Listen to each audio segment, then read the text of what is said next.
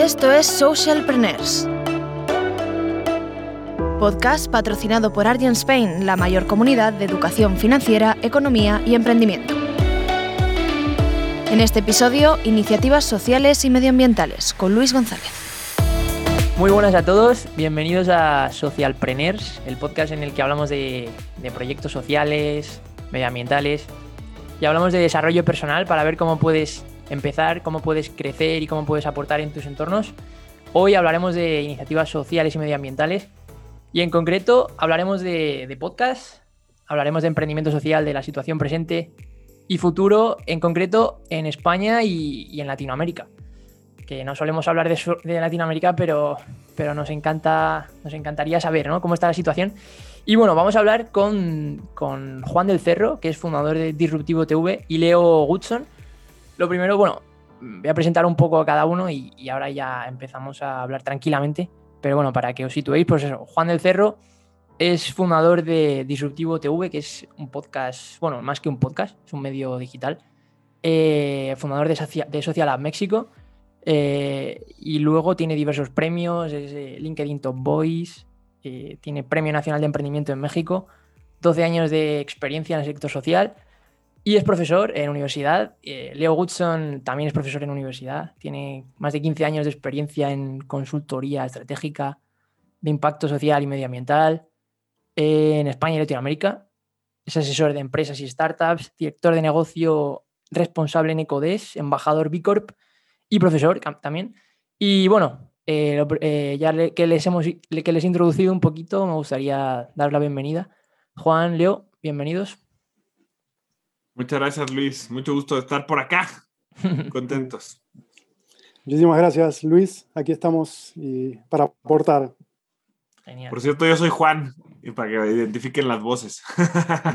y yo soy Leo. Eso. Pues nada, chicos, muchísimas gracias por, por, estar aquí. Y bueno, para empezar, para presentar un poco a Juan, en primer lugar. Eh, Juan, tú diriges Disruptivo TV, que es uno de los medios digitales con mayor impacto en, en Latinoamérica, en emprendimiento social. Y bueno, te quería preguntar qué, qué es Disruptivo TV, cuéntanos cómo surge y qué es. Un poquito.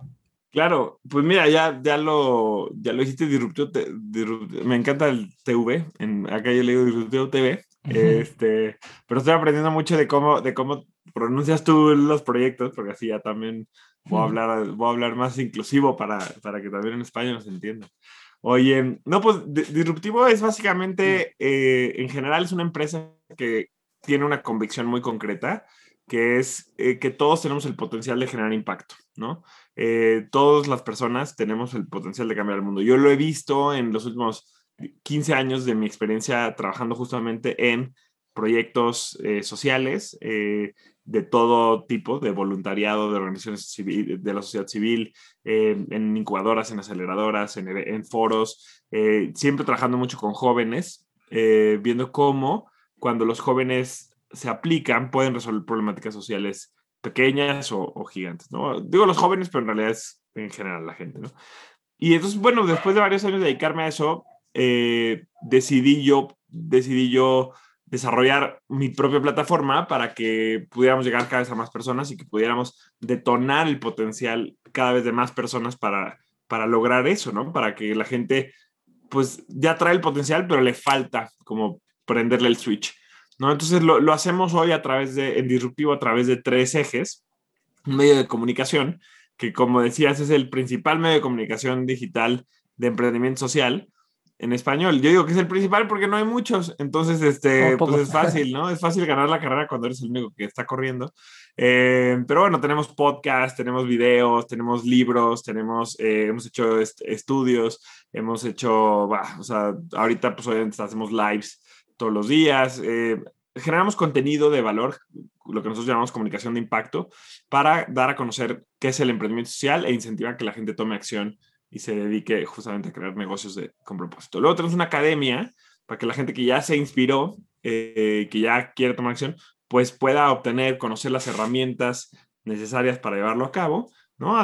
desde talleres, cursos online, este, webinars, pre-pandemia, pues muchas cosas presenciales, ahora durante pandemia, pues todo online, ¿no? Eh, pero bueno, pues mucho para la formación de emprendedores y emprendedoras. Y finalmente tenemos una aceleradora este, que de hecho ahí luego lo platicamos, pero de ahí conozco a Leo justo desde hace algunos años, porque nosotros nos trajimos a México una aceleradora que se llama Social Lab, que lo mencionabas por ahí, en la que eh, encontramos personas con, con, que quieren desarrollar empresas sociales, les ayudamos a conseguir capital semilla y a desarrollar sus negocios. Este, y, y entonces en, esos tres, en estas tres líneas, en, en comunicación, en educación y en aceleración, eh, ayudamos, te digo, a detonar este potencial de emprendimiento social. Antes de, de seguir, si me dejas hacer un, un comercial, y bueno, más que comercial, regalarle a la, a la comunidad de socialpreneurs, eh, a darles un regalo. Justamente pues, llevo ocho años con Disruptivo y, y, a finales del año pasado decidimos crear como una compila, compilación de lo mejor que hemos hecho, de los mejores libros, de los mejores posts, eh, de los mejores blogs, de los mejores podcasts, de mis mejores entrevistas. Por ahí he entrevistado a Mohamed Yunus, que es el padre del emprendimiento social, eh, etcétera, etcétera, etcétera. Y lo creamos y lo juntamos todo en el manual Jedi del emprendimiento social. este, soy bastante nerd y me encanta mezclar todas, todos mis gustos geeks en, en, en lo que hacemos en Disruptivo. Creamos el manual Jedi del emprendimiento social. Y a toda la gente que nos está escuchando, eh, se lo regalo, se lo regalo el manual. Eh, todo el contenido que viene adentro del manual es gratis lo único que tienen que hacer es mándenme síganme en Instagram, estoy como arroba del Cerro Juan. Eh, si buscan Juan del Cerro, soy fácil de encontrar. Este, y díganme en los mensajes, mándenme un mensajito ya que me sigan. Oye, te, te escuché con Luis en, en Socialpreneurs, quiero el manual Jedi. Y se los mandamos para que puedan empezar y profundizar un poquito más en, en todo el tema de emprendimiento social. Qué bueno, además tienes por ahí, para los que estén viéndolo en YouTube, que esto es podcast, pero también lo pueden ver en YouTube, también tienes por ahí algunos muñequitos, ¿no? Del, del Jedi. pues, pues nada, Juan, la verdad que nosotros compartimos toda tu filosofía. Vamos un poquito poco a poco, acabamos de empezar y, y ojalá también podamos Bien. crear to, todo el impacto que, que, estáis creando vosotros y que hagamos juntos, pues eso, que, que ayudemos a, a, la gente a, a, que cree proyectos de impacto. Mientras todo. más seamos hablando de este tema, más, más se va a crear la comunidad y yo creo que más se va a posicionar el concepto de la empresa social como el nuevo paradigma de los del éxito en los negocios. Así que qué bueno y me encanta estar acá, Luis, sumando. Totalmente. Bueno, y luego Leo, que también me gustaría presentarte a ti un poco, bueno, que te presentes tú. Tú al final tienes bastante experiencia en todo lo que es el ámbito de responsabilidad social corporativa, el sector social, emprendimiento social. Eh, bueno, cuéntanos un poco cómo es tu historia en todo este sector. Bueno, en primer lugar, muchísimas gracias Luis por la presentación. Un placer estar aquí con, con Juan compartiendo. Eh, y un saludo a toda la red de Socialpreneurs. Eh, yo, bueno, soy Leo Hudson de, de, Argentina, de Buenos Aires, estudié económicas eh, y me di cuenta que eso no me gustaba. El tema de los números, que era todo muy aburrido. Estuve trabajando en una de estas consultoras internacionales cuando terminé la carrera y me vine a España en 2008, ya llevo más de 10 años aquí y, y bueno, del, hice un máster en tema de cambio climático y sostenibilidad en 2010 y ahí me cambió eh, completamente el, el, mensaje de pasar de los números a pasar a, a, a, los, a, las grandes problemáticas sociales y ambientales que están ocurriendo. Y, y bueno, en esta transformación personal la llevé al terreno más eh, particular, lógicamente lo llevé al terreno profesional y, bueno, ahí dentro de la misma empresa fui un intraemprendedor. Dentro de una gran multinacional global, empecé a intraemprender siguiendo las pautas eh, racionales, que era mi trabajo de auditor financiero, de buscar números por ahí con normativa, a empezar a implementar un departamento de responsabilidad social corporativa en Argentina que no existía. Entonces, con el equipo de España, yo ya trabajando aquí en España, me volví a Argentina, volví a mi país, volví a, a, a las bases, a, a, crear algo nuevo que, que no existía. Entonces, eh, ahí me fui dando cuenta de un mundo, ¿no? De tres palabras que la RCC hizo mucho todos estos años, pero bueno, ya estamos en el siguiente nivel. Por eso la parte de responsabilidad, la parte social y la parte corporativa, la responsabilidad de las empresas. Y así vengo más de 10 años trabajando en este ámbito con grandes empresas y estos últimos cinco años, podría decirlo, es la transformación, lo que es la transformación de un modelo de negocio de impacto, que las empresas y las startups ya en escuela de negocio, por eso trabajo mucho en universidades y escuelas de negocio en España y América Latina, en esta transformación, en transformar los modelos económicos, como es en inglés, beyond profit, ir más allá de los ingresos, de generar ingresos con la, eh, con la venta de productos y servicios, sino ver ese equilibrio en lo que llamamos sostenibilidad, el triple impacto económico, social y ambiental eh, empresarial. Eh, ¿Por qué empresarial? Las empresas, luego de la familia, es la segunda agrupación más grande del mundo. Hay millones y millones de empresas. Entonces, donde están los problemas, buscar soluciones de mercado. Por eso las empresas, luego voy a hablar de lo que es el movimiento Bicorp eh, y cómo nos conocimos con, con, Juan en Social Lab, esta, esta plataforma, la más grande de América Latina de innovación social abierta, y, bueno, ese soy yo, eh, dejando esos 10 años en esta gran eh, multinacional, me dediqué a impulsar el movimiento este de las empresas B, las empresas B Corp, de, triple impacto que nace en Estados Unidos, se expande en América Latina, que fue el primer socio, soy embajador desde el año 2013 de Sistema B, se llama así. ¿Por qué sistema? Porque es el núcleo de las empresas en el centro, pero que interactúan con las administraciones públicas, con líderes de opinión, con inversores, con la academia. Eh, para crear esto, un sistema, sistema alternativo, un sistema B. Igualmente la B es de benefit y no profit en, inglés, y corp de empresas. Eh, más allá en el podcast vamos a ir un poco en detalles. Qué bueno y qué, curioso que normalmente hablamos de, de, emprendedores que, bueno, montan un proyecto de cero, pero al final tú empezaste montando un proyecto dentro de una empresa grande, lo cual me parece admirable. Y, bueno, sobre, eh, aprovechando que estáis aquí los dos y que tenéis experiencia en Latinoamérica, me gustaría preguntaros cómo, cómo está la situación del emprendimiento social, del impacto social en Latinoamérica. ¿Cómo lo veis? Si queréis, primero empieza Juan y después Leo. Pues mira, yo, siempre digo que, mm, que, América Latina es el mejor lugar para el emprendimiento social.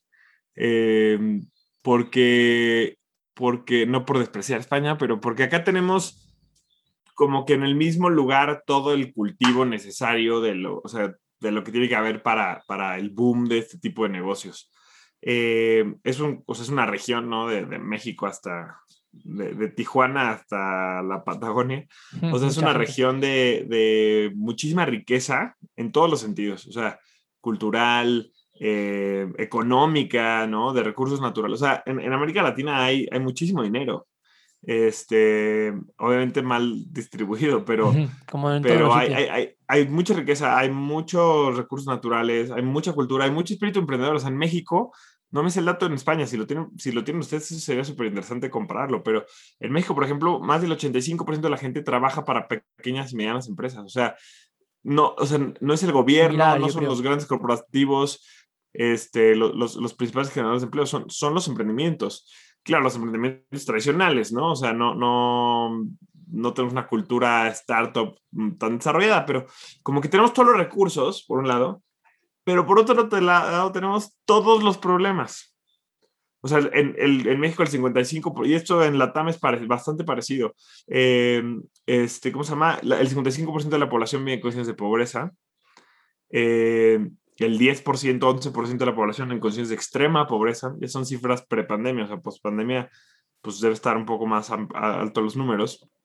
66% de las mujeres, dos de cada tres mujeres han sido víctimas de violencia de género, ¿no? Más del 80% de las personas ya hoy sufren del impacto del cambio climático. Este, entonces, como que tenemos las dos cosas, o sea, bueno, o las tres, yo diría, ¿no? O sea, tenemos los recursos, el espíritu emprendedor y las problemáticas sociales. O sea, si, si nos vamos a países este, como el Reino Unido, donde, nace todo el movimiento del emprendimiento social, eh, si nos vamos a países como Estados Unidos, pues sí tienen los recursos y tienen espíritu muy emprendedor, pero pues se, van a otros lugares, ¿no? A resolver problemas, o tienen problemas, tampoco es que no tengan ningún problema ellos, pero no a la dimensión que lo tenemos nosotros. Entonces, por eso yo digo que acá es un como excelente caldo de cultivo.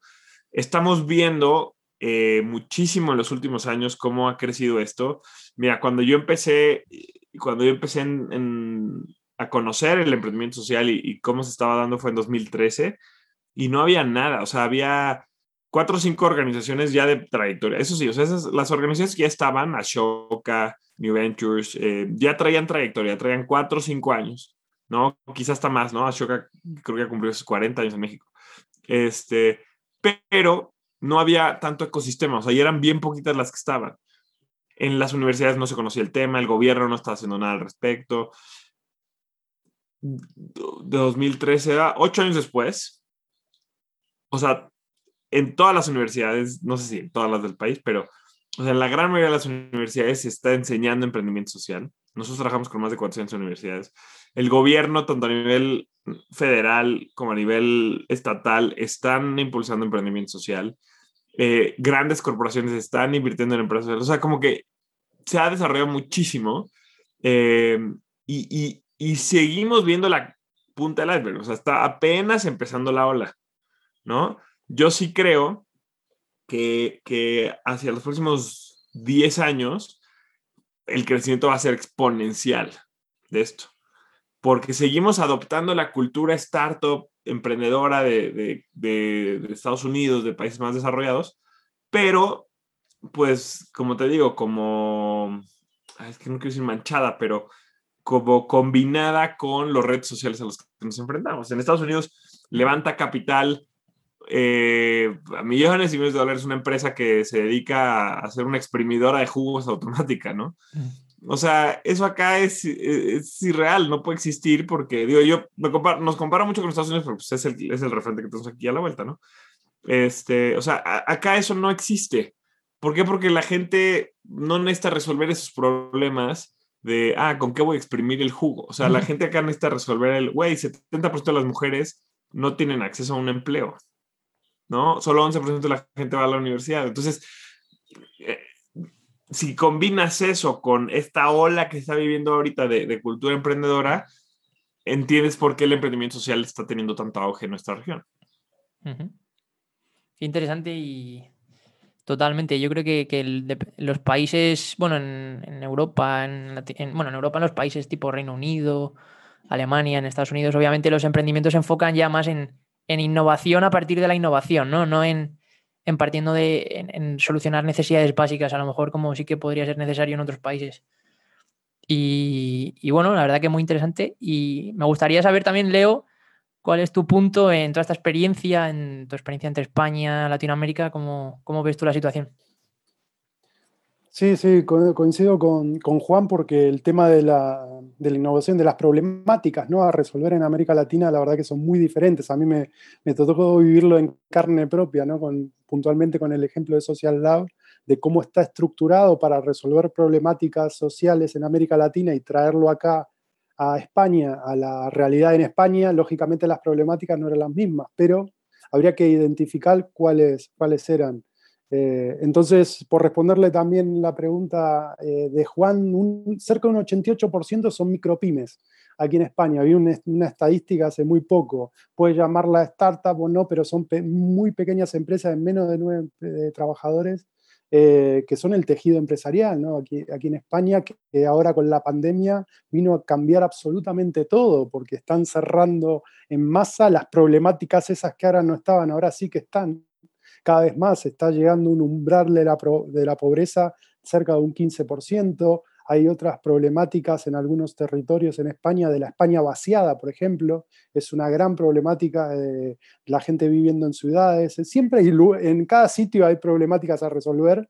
Eh, la primera empresa Bicorp aquí en España, que es Alma Natura, en 2013 se certificó en Estados Unidos y viene a traer eso, a fijar población rural. Entonces, eh, mm, siguiendo eh, lo que me preguntabas, Luis, de cómo está el emprendimiento social en América Latina, eh, no puedo coincidir tanto con, con, Juan que nosotros desde España aprendiendo a América Latina, de, cómo se viene hace años impulsando todas estas, estas soluciones, estos programas, estas herramientas para poder dar con soluciones generalmente de mercado, porque yo en mi historia también vengo del mundo del tercer sector, de las ONGs, que solamente buscan ese impacto social puro y duro, ¿no? de, resolver esas problemáticas a un conjunto muy acotado. Yo veo en el emprendimiento social un impulso eh, exponencial de, cómo resolver problemáticas eh, públicas o, sociales con eh, soluciones de mercado.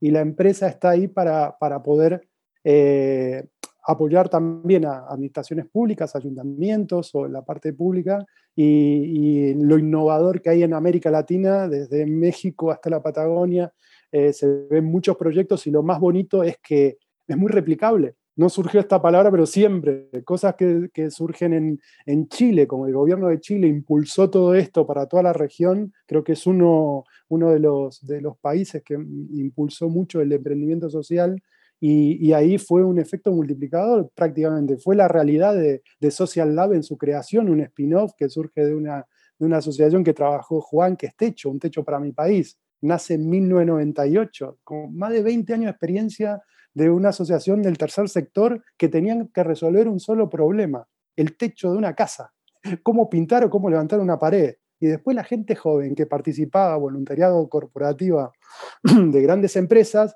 los sábados iba a pintar el techo, todo, y se daba cuenta que había problemas de acceso al agua, que había problemas de, eficiencia en temas de, energía, que había problemas en, las poblaciones rurales, que había millones de problemas. No existían los objetivos de desarrollo sostenible, no existía nada de esto. Pero ya Social Lab como spin-off surge para dar algunas soluciones a, todas estas problemáticas. Y por eso digo que la, lo veo como una plataforma de innovación social abierta para resolver desde el emprendimiento estas problemáticas con, soluciones de mercado. Y hay grandes ejemplos en toda la región, eh, casos de, Harvard, casos de que se tratan en la academia, de empresas latinoamericanas que están impulsando el emprendimiento social.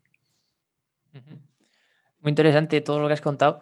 Y también el, punto del, que es como la teoría general de sistemas, ¿no? que dice que cuando tú cambias o cuando tú haces un proyecto como ese de Chile, cómo ha podido dinamitar a que muchas personas empiecen a descubrir que pueden emprender, justo como decía Juan, ¿no? A que, pueden ser impulsores del cambio y pueden mejorar y, bueno, detectan problemas y que pueden impulsar y al final de Chile, pues cómo se ha podido ir expandiendo. Y luego, por otro lado, también muy curioso lo que mencionabais del crecimiento exponencial, ¿no? Que yo creo que es muy, muy importante que la gente tenga en cuenta este concepto de que probablemente mm, trabajes durante mucho tiempo y no veas progreso o veas muy poco progreso pero siguiendo la teoría del crecimiento exponencial, esto al final se va multiplicando, ¿no? Y el crecimiento a largo plazo puede ser eh, brutal cuando haces las cosas bien, ¿no? Cuando colaboras. Y, bueno, hablando un poquito más en concreto, ¿no? De, que, cómo triunfan, qué, qué, empresas triunfan, ¿no? Porque hay un montón de proyectos que están surgiendo, pero para vosotros, dentro de vuestro punto de vista, empezando por Leo, las empresas eh, de triple impacto, ¿no? Que tienen impacto social, medioambiental, económico, eh, ¿Qué comparten las empresas que triunfan en este sentido y que son viables económicamente? Si quieres, respondo en un tweet y es el modelo de negocio de impacto. Esa es la respuesta. Una gran empresa, hasta que no cambie su modo de, producir, de, vender sus productos y servicios de una manera regenerativa, pensando en los materiales, las materias primas que utilizan, en todo su proceso de fabricación, venta de productos, si me sitúo en el mundo de la moda, en el sector de la moda, que es el segundo más contaminante luego de lo que es el petróleo, gas y, energía, en toda su cadena de valor, porque el cambio de cada camiseta, que puede costar 5 euros eh, o 5 dólares, ya que estamos hablando a nivel América Latina, eh, es un modelo de negocio tradicional y lineal, producir, consumir y tirar. Entonces, claro, si no cambiamos el modelo de negocio a uno regenerativo, donde ese residuo forme parte de una materia prima eh, de otro proceso, y hablo de economía circular, eh, eh, hasta que no llegue ese momento, van a haber grandes empresas con departamentos fenomenales de responsabilidad social corporativa, por ejemplo, o que hagan mucha acción social, o como se vio en la pandemia, que las empresas arrimaron el hombro y hubo empresas que donaban un millón de mascarillas. Fenomenal, sí, su donación es fenomenal. O, otras empresas que cambiaban, ¿no? Que fue un modelo muy bueno, una, una de fabricadora del sector de automotor de realizar eh, los respiradores, ¿no? Empezar a trabajar en... Eso sí, ¿no? Es, dentro de su modelo, de su buen eh, hacer, em, dan respuesta a una problemática ¿no? pública. Entonces, las, las, empresas de triple impacto, como las llamamos, ese es mantener esa, es lo que es la sostenibilidad, sostener un modelo económico, pero que también tenga un impacto social y medioambiental positivo para las personas, para la sociedad y para el medio ambiente.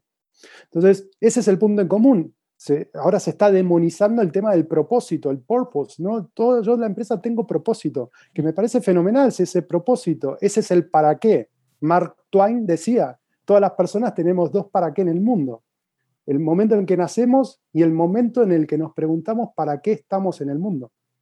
Entonces, ¿para qué tu empresa hace lo que hace? Eh, un director general, un CEO, yo le, puedo preguntar, eh, ¿tu empresa está em, es necesaria para las problemáticas sociales y ambientales de este momento? tus, productos y servicios son necesarios a todo el problema ecosistémico, tanto eh, marino, temas de ecosistemas marinos o ecosistemas terrestres? Ahí lo lleva el terreno de los Objetivos de Desarrollo Sostenible, o de ese número 14 o de ese número 15. Tenemos que resolver estas problemáticas. Voy a dar dos segundos nada más. En estos dos segundos estamos respirando gracias a la captura de CO2 de los océanos todos tenemos en la cabeza los bosques y todo esto, pero gracias a, todo esto podemos, podemos respirar, podemos, eh, empresas de bebidas que tienen el 95% de agua en su proceso, si empiezan a trabajar con los recursos hídricos, con, cuidar todos los ecosistemas, ahí está el modelo de negocio de impacto. Están impactando de su materia prima hasta que llega ese producto a la mano del consumidor. Entonces, si, si redefinimos el sentido de éxito empresarial, creo que podemos hacer algo importante y exponencial. Totalmente. Muy interesante y, yo coincido con todo. Sobre todo creo que es fundamental que la economía circular triunfe, ¿no? Y en todos los sectores para que esto se, para que haya sostenibilidad no solo económica en los proyectos, sino en, el planeta en general. Y bueno, Juan, ¿cuál es tu, punto al respecto de, cómo... Sí, no, cómo está eh, ¿Cómo son, ¿Cuáles son los atributos que estas empresas de triple impacto pueden compartir? para complementar lo que dice eh, Leo, porque yo creo que el punto más importante y, clave es que el impacto debe estar al centro, el propósito tiene que estar al centro del negocio.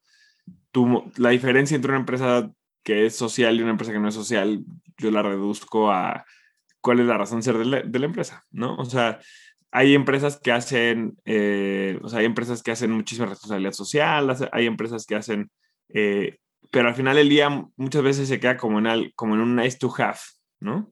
O sea, es algo que mientras nos vaya bien podemos hacer, pero no es la razón ser de la empresa. El, modelo de negocio no está creado alrededor de ese, de esa, de, de, de, ese problema o de ese impacto que queremos generar. Pero, pero bueno, eso, eso es lo que dice Pero para complementarlo, yo quisiera irme al otro lado lo que puede hacer que, que, lo que hace que la empresa sea sostenible, una empresa social sea sostenible, eh, que estos modelos de triple impacto pues, puedan ser negocios exitosos, pues de entrada tienen que entender como empresas, no como organizaciones de impacto, no como organizaciones de, o sea, no es el tercer sector, no es filantropía, que ese sigue siendo una confusión, como, o sea, yo creo que hay dos grandes confusiones eh, al ser un concepto relativamente nuevo. Uno, la gente que viene al mundo de los negocios, eh, que cree que, pues, es, son, o sea, que el emprendimiento social es eh, la responsabilidad social, que no, que es una evolución más allá de la empresa, eh, que eso es lo que nos explicaba Leo. Y la otra es la gente que viene del sector social, la gente que, que llega al emprendimiento social por la problemática, pues que se confunde todavía con los modelos filantrópicos y con los modelos de, de caridad o de, ¿no? Como los que no gubernamentales, sin fines de lucro, como les queramos decir. Y lo que hay que entender ahí es que las empresas sociales son empresas y tienen que ganar dinero. Sea, tienen, tienen que tener un modelo de negocio, tienen que vender, ¿no? Tienen que hacer lo mismo que es una empresa, o sea, marketing, finanzas, ventas, recursos humanos, ¿no? Eh, innovación. Y tienen que vender un producto o un servicio, ya sea que el producto o servicio genere impacto directo o que, su, que el impacto esté integrado a su cadena de valor. Este, algo que yo siempre digo y aclaro es que la empresa social, para que pueda ser exitosa, no se tiene que enfocar en ayudar, sino que se tiene que enfocar en, crear valor. O sea, si tú creas hoy un producto eh, o una empresa social que, que, tiene un producto, la gente no te lo va a comprar porque tu producto ayude. La gente no te lo va a comprar porque tu producto, ah, es que al comprarme este, este café vas a ayudar a los pequeños productores este, de, de Centroamérica. ¿no? Que viven en condiciones de pobreza. Si el café sabe feo, si el café está hecho a perder, si el café viene en un empaque chafa, eh, de, bueno, de mala calidad, este, si el café es más caro que el de la competencia, aunque el de la competencia no genere impacto, aunque el de la competencia sea malo para el medio ambiente, explota a los pequeños productores, al consumidor no le importa. el consumidor compra lo que le genera más valor. Y entonces tienes que entenderte como una empresa que tiene que ser competitiva en el mercado y tus productos y servicios tienen que agregar valor. O sea, mismo si le estás, o sea, hay, hay, dos tipos, ¿no? O sea, si le vendes a, si tu cliente es tu beneficiario, es, el beneficiario, o sea, si le vendes a una población en condiciones vulnerables, por ejemplo, de, de extrema pobreza, este, y a, la hora de venderlo, ahí está el mismo impacto. O si tu beneficiario y tu cliente son diferentes, hay muchas empresas sociales que venden un producto a, a una persona a la que no están impactando y más bien es en la producción, en la cadena de valor donde está el impacto. Independientemente de cuál sea tu cliente, no te van a comprar si no tienen valor, ¿no? O sea, si, si no les agregas valor. Si tú estás vendiendo zapatos a familias en condiciones de pobreza que no tienen, que hoy no tienen zapatos, y los zapatos no les agregan valor, no van a gastar su dinero en ti, porque sobre todo ellos no tienen dinero.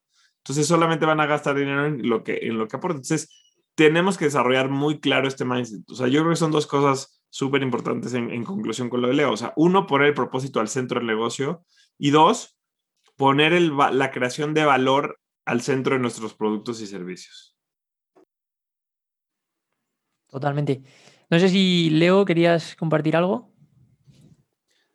Sí, sí. Eh, no, simplemente compartía un, un artículo que, que, comentaba esto, que es muy gráfico, tal vez lo pueda, lo pueda compartir Luis, porque eh, habla de esta transición, ¿no? de cómo el sector privado, si las ONG, evoluciona hacia modelos híbridos.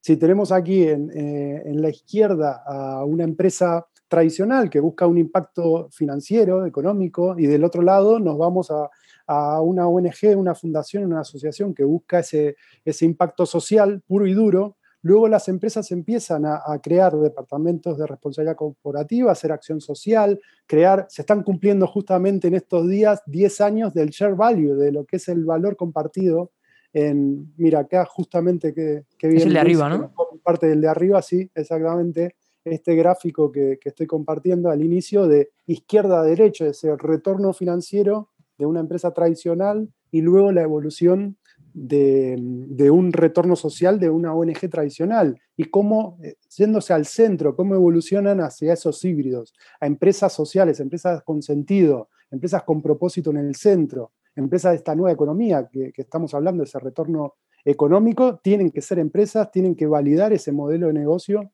pero también eh, dar ese retorno social y ambiental. Eh, así que simplemente quería, quería cerrar aquí porque lo ilustró muy, muy bien Juan. Y bueno, esto es un artículo que eh, tiene cinco años, creo, mira, 2016 y, sigue vigente. Y, y, eso es lo que queremos promover, ¿no? Ese equilibrio entre lo económico, lo social y lo ambiental de esas empresas sociales. Muy interesante. Y coincido totalmente en, justo en el punto de, Juan, de que al final las empresas sociales es fundamental que, que, compitan con, con, las empresas del sector, ya que puede que sea un impacto muy bueno el que hacen, pero realmente el consumidor mira por su bolsillo generalmente o por si le resulta atractivo o no. Entonces creo que es fundamental competir, eh, ser competitiva, ¿no? Aparte de tener ese propósito. Y mmm, yo tengo mucha curiosidad porque la verdad no, no, tengo experiencia en ese sentido. Bueno, tampoco nunca he colaborado con Latinoamérica como tal, pero sí que tengo curiosidad. Vosotros, eh, que tenéis contactos en ambos lados del charco, ¿no? ¿Cuáles, ¿Hay colaboraciones entre España y Latinoamérica en el sector social, sector del emprendimiento social? Y si no las hay, o bueno, ¿cómo podríamos impulsarlas? Juan, por ejemplo. Ay, qué buena pregunta.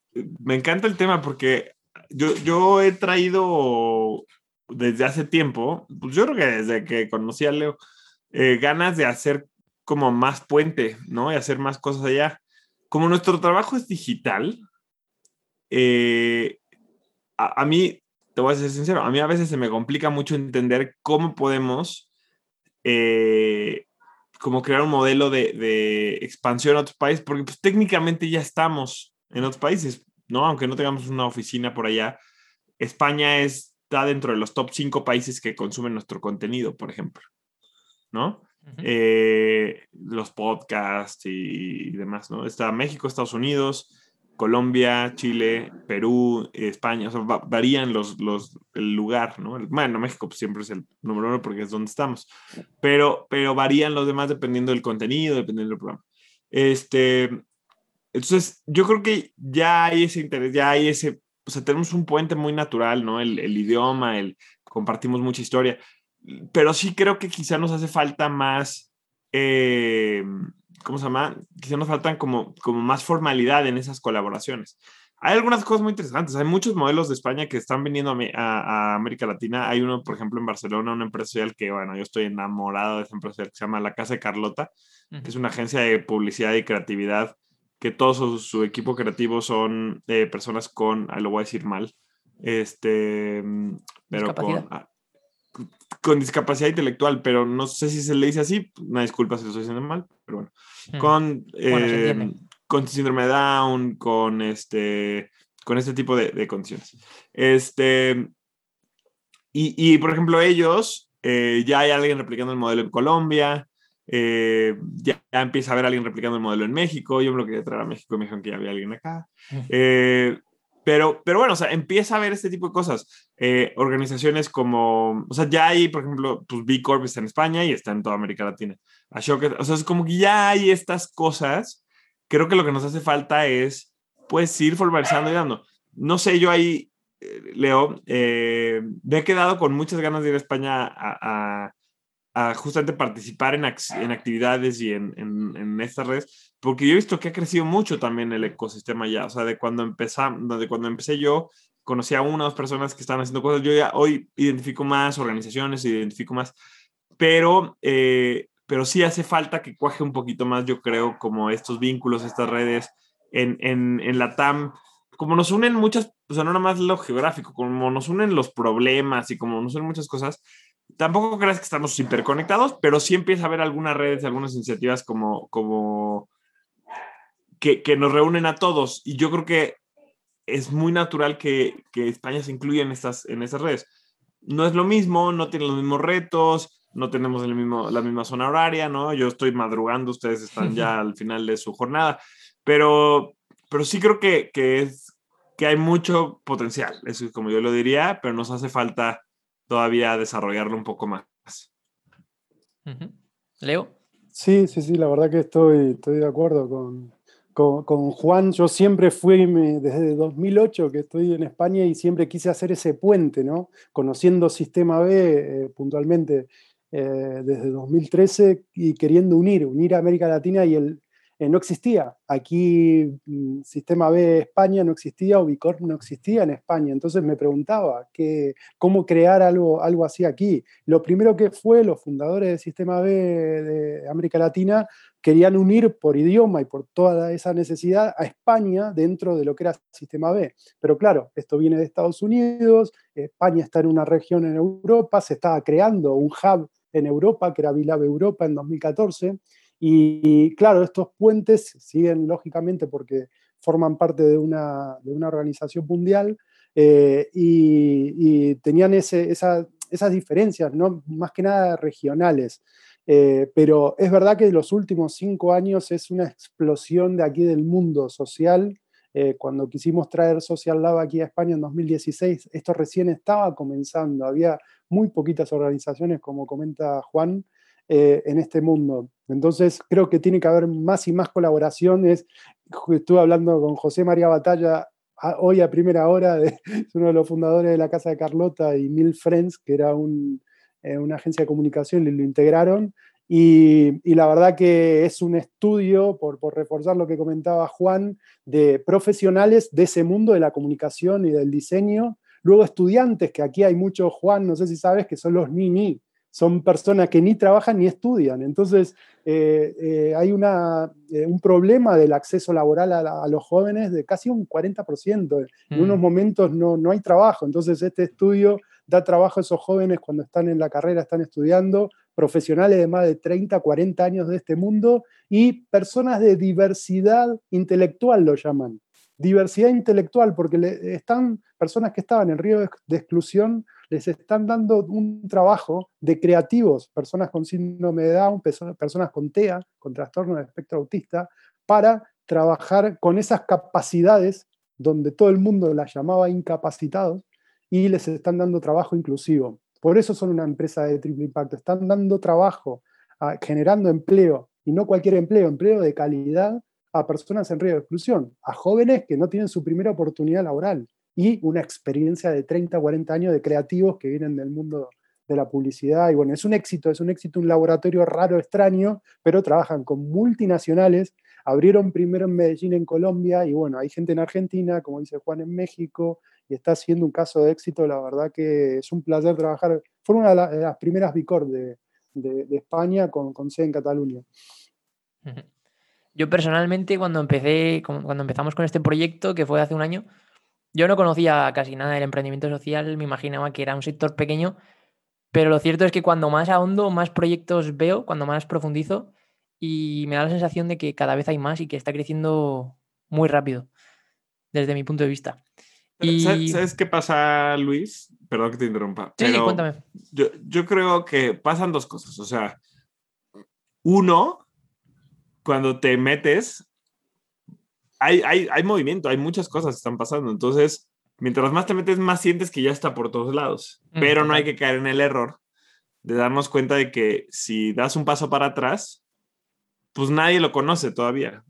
¿no? O sea, en lo, en, o sea, en, el, en, el, en lo mainstream, pues todavía no es un tema conocido. Eh, yo, ahora ya no salimos a restaurantes, pero yo siempre he dado el ejemplo de, pues, si tú puedes estar en una mesa, en un restaurante, cenando, hablando de todo el emprendimiento social que se está dando, de toda la inversión de impacto, cómo está creciendo. Pero si le preguntas a cualquier otra persona en el, en el restaurante, nadie va a saber.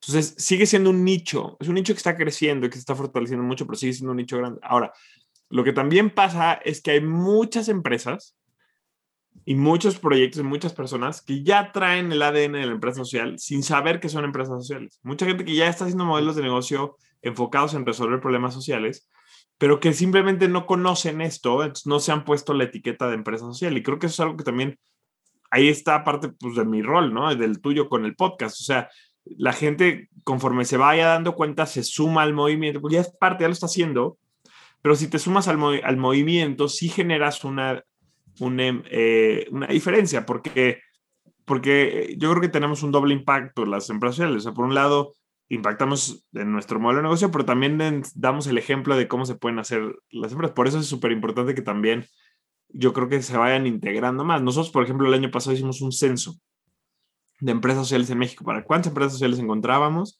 y cuántas, este, bueno, y les hicimos mil preguntas, el censo lo pueden descargar en, Disruptivo TV, es gratis, eh, o está en el, el, link, está el manual Jedi, por si lo quieren, recuerden de descargarlo. Este, pero, por ejemplo, encontramos 300 empresas sociales, y yo tengo claro que no son todas las empresas sociales que hay en México, son las que están mapeadas hoy en el ecosistema, pero da de ver más del triple. Lo que pasa es que no se saben empresas sociales o no, no conocen el concepto, no se han puesto la etiqueta, no están vinculadas a las redes y es parte de lo que viene, yo creo ahora, eh, y, por eso, y por eso luego, luego te das cuenta que hay muchos proyectos que están en esta línea. Curioso. Bueno, y ahí en esa línea aprovecho para preguntar, bueno, aprovecho contigo, Juan, también, eh, ¿cómo ves el futuro de, del emprendimiento social allí en, bueno, a nivel mundial, pero vamos, tú tienes conocimiento en, México, Latinoamérica, ¿cómo lo ves?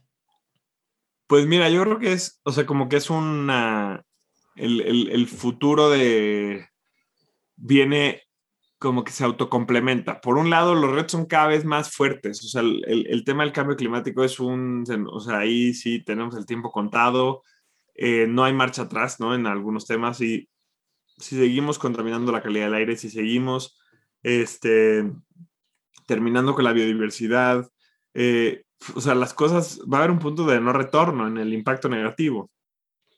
Eh, cada vez, o sea, cada vez sabemos más lo que está pasando con la violencia de género, cada vez es más evidente lo que está pasando con, o sea, la brecha, la desigualdad, la pobreza en general se ha reducido poco, eh, pero la brecha de la desigualdad cada vez crece más. Entonces, como que los problemas son cada vez más fuertes, pero eso hace que cada vez haya más movimiento y más eh, impulso a, este tipo de negocios. Entonces, yo creo que, que nos augura algo muy interesante hacia adelante. También creo que no debiera ser el, la expectativa del emprendedor social, como que el consumidor cambia su mentalidad, la mentalidad del consumidor es la que es, pero sí veo cambios y sí veo más conciencia a nivel general en muchos temas, en el uso del plástico, en el uso de, ¿no? de ciertas cosas, eh, en ciertos comportamientos. Entonces, pues yo creo que como que van, van a pasar las dos cosas, los problemas van a seguir siendo, se van a hacer más graves en el, o sea, todavía nos falta que algunos problemas sean más graves antes de que pues haya como colectivamente un cambio,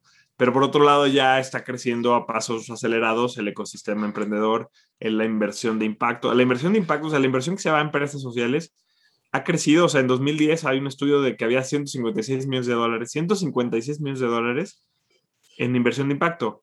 El año pasado ah, ya se detectan más de 6 mil millones de dólares, o sea, el crecimiento es exponencial, ¿no? Em, en energías renovables, en, proyectos con, de equidad de género. Entonces, están pasando las dos cosas. Yo creo que la pandemia es un catalizador, porque mucha gente está volteando a ver, oye, pues qué pasa con las empresas que solo, solo están enfocadas en ganar dinero, incluso se aprovechan de la gente en estas épocas de crisis. Y sí creo que está habiendo ahí un despertar. Todos nos vamos a volver emprendedores sociales, ¿no? Todos los consumidores van a ser súper responsables, súper conscientes, no, pero las, como que los engranes se están moviendo, creo, y eso es algo positivo.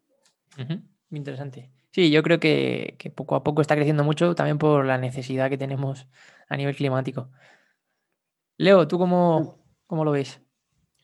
Sí, yo lo puedo resumir en un triángulo, ¿no? Y, en algo tripartito con el tema, justo lo sacó Juan, el tema de los inversores. También las empresas sociales son empresas sociales, pero al ser empresas necesitan financiación, necesitan inversión para, para crecer, para internacionalizarse, para contratar empleo de calidad, como habíamos dicho. Eh, entonces, el Impact Investing, toda la parte de inversión de impacto que está creciendo a manera exponencial en América Latina es impresionante. Y aquí, llevado la parte de, a las empresas, primero la inversión, después las empresas después los líderes y la, eh, de opinión, las administraciones públicas y cómo la regulación, es ese punto de cómo se está regulando eh, a, nivel de la Comisión Europea. Ayer diputados sacó la ley de cambio climático y ahora está la sanción para para senadores para que eficientemente sea eso. ¿Y eso qué nivela? Levanta el listón a que los inversores estén impulsando este mercado de la inversión de, impacto, que estén, eh, las empresas estén enfocadas también a resolver problemáticas sociales y ambientales. el coronavirus eh, vino a, replantear todo, de repente nos vimos todos encerrados, eh, los comercios cerrados están cerrando, es impresionante cómo debemos resolver cuatro problemáticas a la vez uno, sanitaria. Dos, económica. Tres, social. Cuatro, ambiental. ¿Cómo hacemos para resolver todo eso exigiéndole al Estado que haga esto? No, no, el Estado solo no puede. Entonces tenemos que unir a las empresas. Los inversores tienen que mover el capital de aquí hacia aquí para que esta economía sea posible. Y nosotros consumidores, Luis, Juan, Leo, tenemos un voto en la mano de elegir a empresas que están cambiando y redefiniendo el sentido de éxito en la economía. Entonces, por eso el impacto social, las empresas sociales está tanto en auge. Es impresionante el movimiento Bicor estos últimos 12 meses aquí en España, cómo nos vienen empresas del IBEX, las empresas más grandes de, España, queriendo entender qué es esto del impacto social y, señores, modelo de negocio de impacto. Entonces, eh, cada vez más y más requerimiento en, en los medios de comunicación está saliendo y floreciendo por todos lados por esto mismo porque hay que responder a estas cuatro crisis. Repito, sanitaria, social, económica y ambiental. Están cerrando los comercios aquí. ¿Por, ¿por qué? Porque se paró el mundo. Entonces, ¿cómo ese 88% que hablábamos de micropymes que tienen que dar y alimentar a sus, hijos y ese es su sostén económico, este virus hizo paralizar todo. Entonces, hay que equilibrar la regulación, la, la, parte pública y las empresas tienen que ser ese motor de cambio de generar eh, ese impacto social o ambiental dentro de su modelo de negocio. Totalmente. Y yo pienso que al final, como lo que tú dices de, que las empresas tienen que ser las catalizadoras, pero realmente, como tú has dicho también, los más eh, importantes, ¿no? al final somos nosotros, somos los consumidores, que los consumidores al final son los que apoyan a una empresa, compran sus productos y sin que los consumidores cambien su percepción, las empresas pues están solas, ¿no? Necesitan que todos los ciudadanos pues seamos responsables en, todas estas decisiones. Eh, yo ahí nada más sería muy cuidadoso porque lo decía hace rato, ¿no? O sea, como que esa es una trampa a la que creo que podemos caer eh, de complacencia del emprendedor social o la emprendedora social, decir, ah, es que no me compran porque el consumidor no tiene conciencia y lo que, sea, lo que hace falta es que cambie la conciencia del consumidor. Enfócate en crear productos de valor que la gente quiera comprar porque le agregas valor. Y entonces vas a, vas a vender. O sea, la gente va siempre va a comprar por lo que le aporta más valor. Claro, hay temas en los que la gente entiende que le aporta también valor eh, ser un consumidor más consciente, ¿no? Eh, en México se ha dado mucho con el tema de las bolsas de plástico, con el tema de los que son cosas pues, que parecieran insignificantes, pero bueno, la gente lo, lo está cambiando. Pero no podemos como, como emprendedores, o sea, desde el punto del emprendedor, no puedes esperar que cambie la mente del consumidor. O sea, no, no te puedes abanderar en eso, porque entonces como que le echas la bolita a alguien más, ¿no? Y es tema del, del consumidor que cambie. No, si tú creas productos de impacto social que sean lo suficientemente buenos o incluso más competitivos que los productos que no son sociales, la gente los va a comprar.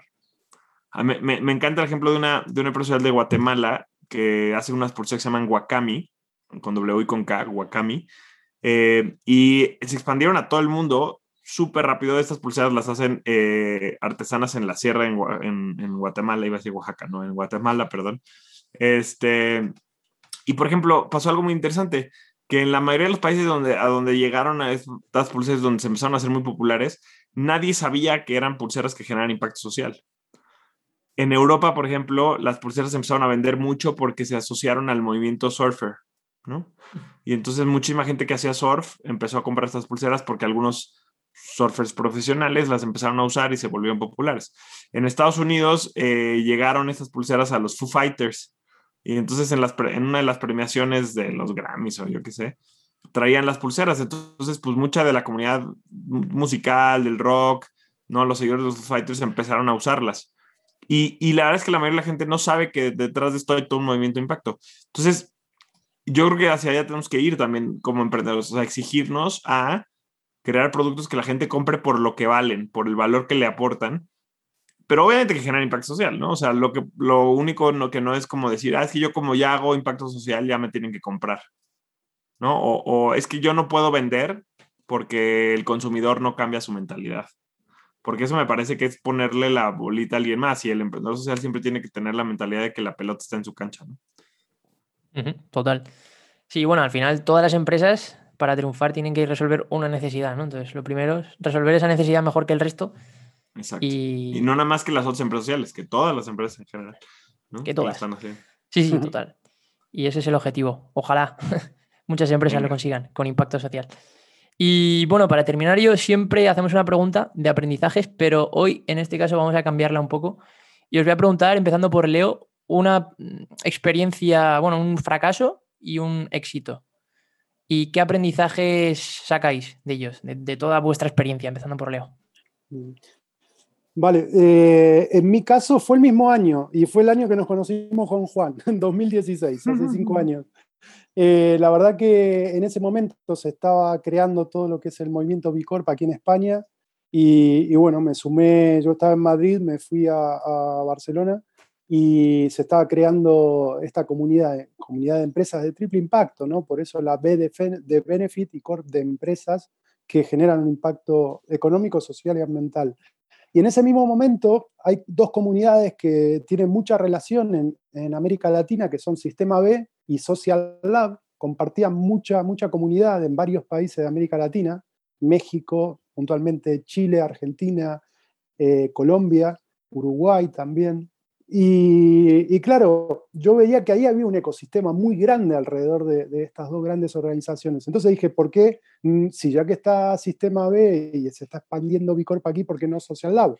Que Social Lab lo que, lo que hace es esto, buscar problemáticas de, bueno, buscar problemáticas eh, de todo tipo y encontrar soluciones de mercado a esas, de esas problemáticas desde el emprendimiento social.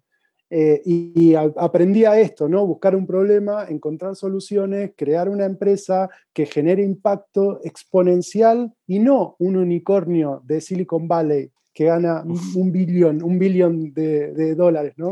Sino que lleguen esas soluciones a más de un millón de beneficiarios. Entonces, claro, y ahí cierra el círculo. Otra vez problemas, soluciones, empresa, esa empresa que crezca eh, de esa manera. Y claro, lo que hicimos traer aquí eh, con un equipo de tres personas y, claro, las problemáticas eran distintas. Algo había comentado antes de América Latina, el modelo que funcionaba en América Latina y aquí en España no, no eran. Primero, las problemáticas eran completamente diferentes. Y, aprendí mucho, estuvimos seis meses y no lo pudimos implementar. Pasábamos de la exploración y ver cómo podíamos trabajar ese éxito que había en América Latina para, poder eh, llevarlo aquí a España. Y, bueno, nos dimos cuenta que era un problema de timing. No estaba preparado el ecosistema en España para poder impulsar estos, eh, estos éxitos de otras regiones en, eh, en, esta, en, esta, latitud. Hoy sí, yo creo que cinco años ya madurando eh, todo este ecosistema, de academia, la parte pública, de las empresas, hay todo un cimiento, por decir de una forma, eh, que bueno, quedó como un éxito el movimiento Bicor, porque lleva seis años aquí y la verdad que está creciendo muchísimo todos estos años como, como éxito y bueno, formé parte ¿no? de, ese, grupo original y la verdad que es una satisfacción, pero tengo muchísimos más fracasos en el tema del timing, por eso solo cuento uno, eh, que es este, este Social Lab y bueno, y sigo en contacto con gente maravillosa como, como Juan y bueno, gente también en Chile, Argentina y otros países que sigue funcionando muy bien. Muy interesante. Y bueno, y bueno, Juan, cuéntanos tú también un, un tus aprendizajes con. Pues mira, eh, fracasos hay un montón. Este. Em, déjame ver cuál, porque también, también he contado varias en, estos momentos de, de Fuck Nights, en estos eventos de Fuck Up Nights. He compartido varias historias, las pueden encontrar en YouTube, en mi canal de YouTube, entren a verlas. Este. Y estoy pensando, estoy pensando que cuál puedo contar cortita. Mira, eh, una vez siendo, siendo director de Techo, antes de Disruptivo, este, ¿cómo se llama? Eh, no, no, no, es, no es tanto de negocio, porque pues justo es de, de, algo que le puede pasar a las organizaciones de la sociedad civil, pero bueno, hay un aprendizaje para, para, para, las, para todos. Eh, cuando, cuando entré como director general de Techo en México, esta organización que Leo hace rato hacía referencia que construye viviendas en, comunidades, eh, perdimos la capacidad de recibir donativos en México por mala administración. Y nos tomó un año recuperarla y en ese año pues perdimos eh, donativos como para construir 3.000 casas porque teníamos donantes eh, que ya estaban con los que habíamos hecho negociaciones y demás, pero pues al no tener la capacidad de de recibir donativos, de que ellos puedan deducir de impuestos los donativos, eh, pues obviamente se iban a trabajar con otras organizaciones. Y, y, el aprendizaje para mí ahí es justo como el impacto social no es algo que te puedes tomar a la ligera. O sea, tienes que ser igual o más exigente, más profesional. Eh, si, si, tienes una empresa social, si tienes una organización sin fines de lucro, que cualquier otro negocio, ¿no? Porque si una cosa es si tienes un negocio y pierdes un cliente, pues bueno, ya perdiste un cliente y no ganaste dinero, pero como empresa social, eh, si pierdes un cliente por, por una mala administración, por una mala práctica, este, pues vas a perder tu dinero, pero vas a dejar de generar impacto. Entonces, como que la responsabilidad es doble. Mucha gente cree que las organizaciones sociales, este, pues viven como de buenas intenciones y debe ser todo lo contrario, o sea, deben ser llevadas con el mayor profesionalismo del mundo. Ese es, ese es el error, creo que. Y mira, el éxito em, es más difícil a veces hablar de los éxitos que de los, que de los fracasos. Yo creo, que, yo creo que hay dos cosas, dos elementos que nos han servido mucho. Ay. Yo creo que hay dos, dos cosas que han sido claves para, no sé si, no, no, no sé si decir para que Disruptivo sea exitoso, pero para llegar a donde hemos llegado. La primera es, eh, la primera es que justamente cuando empecé, yo iba a empezar como ONG, porque yo de ahí venía, como acción civil, y, y, hubo un punto en el que dije, no, vamos a hacer esto mejor como una empresa, como un negocio, y cambiar esa mentalidad, cambiar una mentalidad de ONG a, a una mentalidad de negocio, hizo una diferencia enorme para nosotros, porque ya no vas a buscar donativos, ya no vas a buscar a ver quién te ayuda, a ver quién apoya la causa, ¿no? Eh, creas un, te, enfocas en crear un servicio que le agrega valor al cliente. Este, y te sigues sentando con la empresa y le sigues tratando de vender igual que como si le fueras a pedir un donativo, pero no le estás pidiendo, cuando le vas a pedir un donativo es a ver si te quieren apoyar. Cuando le vas a vender un servicio tienes que enfocarte en qué va a ganar la persona para, por, por, por, comprarte. Y ese cambio de mentalidad para mí ha sido totalmente eh, excelente. Y la otra que ha sido clave es, pues, construir un equipo, el equipo correcto. Eh, yo empecé solo. Este, al principio, pues yo no tenía la mentalidad de que esto fuera una empresa muy grande ni nada. Eh, y, durante un par de años, pues lo hice yo solito. Y yo iba aprendiendo en Internet cómo hacer mi página de Internet, yo iba aprendiendo, ¿no? Pero llegó un punto en el que me di cuenta que no podía hacerlo solo y que si quería realmente generar un impacto iba a tener que empezar a sumar a la gente correcta y mm, aceptar en qué fallas, aceptar cuáles son tus áreas de debilidad y contratar gente, sumar gente a tu equipo que refuerce esas áreas de debilidad en lugar de tú quererte ser todólogo, es una de las cosas más, eh, más importantes que yo he hecho y que hoy me han traído a, a, a donde estamos, ¿no? Que, que disrupción no soy yo, yo soy la cara, eh, feo, pero pues soy la cara, pero, pero en realidad atrás de mí hay un, un, equipo enorme de respaldo de, que hace que las cosas sucedan. Si quieres ir solo, no, si quieres ir rápido, ve solo, ¿no? Si quieres llegar lejos, ve acompañado. Totalmente, ¿no? Y a nivel histórico-social, si estudias civilizaciones grandes como han triunfado es porque se unían muchas personas, no uno solo, y así es como, como, como han surgido pues, pues imperios y empresas enormes y, muchos éxitos colaboración es clave. Como decía Leo también, que antes eh, no lo hemos comentado, eh, yo creo que es fundamental el timing. Eh, a veces estás con un proyecto súper interesante, pero no es el momento y a lo mejor el momento es dentro de unos años y tienes que esperar, prepararte para ese momento, hacerlo mejor. Igual nunca es el momento, pero yo creo que sí que es, es fundamental encontrar el momento adecuado y luego ser competitivos, que es lo que hemos venido diciendo durante todo el episodio, ¿no? eh, al final una empresa social tiene que tener ese triple impacto y, competir con, con, con, el resto. La verdad que me llevo muchos aprendizajes de este, de este episodio y, y bueno, me, me, gustaría terminar pues un poco preguntándoos, en primer lugar Leo y luego Juan nos lo ha contado ya, pero para recordar cómo puede la gente colaborar con vosotros, cómo puede conoceros más. Yo en redes sociales estoy en todas, arroba Leo Goodson, en LinkedIn, Instagram, Twitter y, bueno, los invito a bigcorporation.net, es la red de Bicorp y en España eh. Así que bienvenidos a la transformación de los modelos de negocio de impacto. Perfecto. So. Juan. Yo, eh, yo también estoy en todas las redes sociales, estoy como arroba el Cerro Juan, eh, o bueno, si buscan Juan del Cerro en las redes en general aparezco. Eh, no soy el único Juan del Cerro, pero creo que soy el más gritón, el que más publica contenido en redes, entonces por ahí me encuentran en todos lados. Escríbanme, eh, feliz de conectar. Ya saben, si quieren el manual Jedi, em, síganme en Instagram, el manual Jedi del emprendimiento social. Este, y mándenme un mensajito por ahí, díganme que me escucharon con Luis en el podcast y feliz de la vida se los comparto.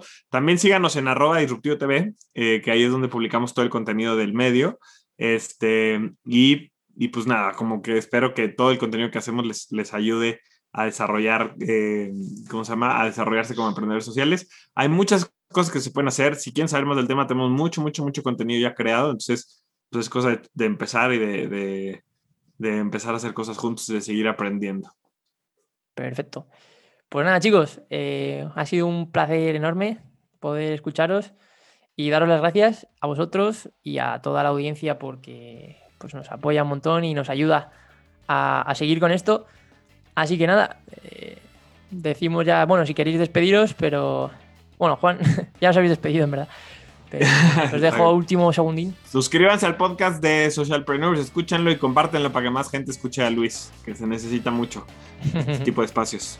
Eso, eso es, eso es. Queremos más emprendedoras y emprendedores que vengan a solucionar los grandes problemas que estamos pasando en el mundo. Muchas gracias a todas. Uh. Pues nada, con esto, sin más dilación, nos vamos, ¿no? Hasta luego, hasta la próxima. Adiós, muchas gracias Adiós. a todos. Muchas gracias en colaboración con la plataforma Pensamos, un think tank que trabaja para resolver los retos de la sociedad. Puedes escucharnos a través de Spotify, iBox, Apple Podcast, Google Podcast y TuneIn. También puedes seguirnos en redes sociales, arroba socialpreneursp en Twitter, Instagram y Facebook y Socialpreneurs Podcast en LinkedIn. Además, puedes visitar nuestra web socialpreneurspodcast.com o enviarnos un correo a podcastsocialpreneurs.gmail.com. Una producción de Cabina 29.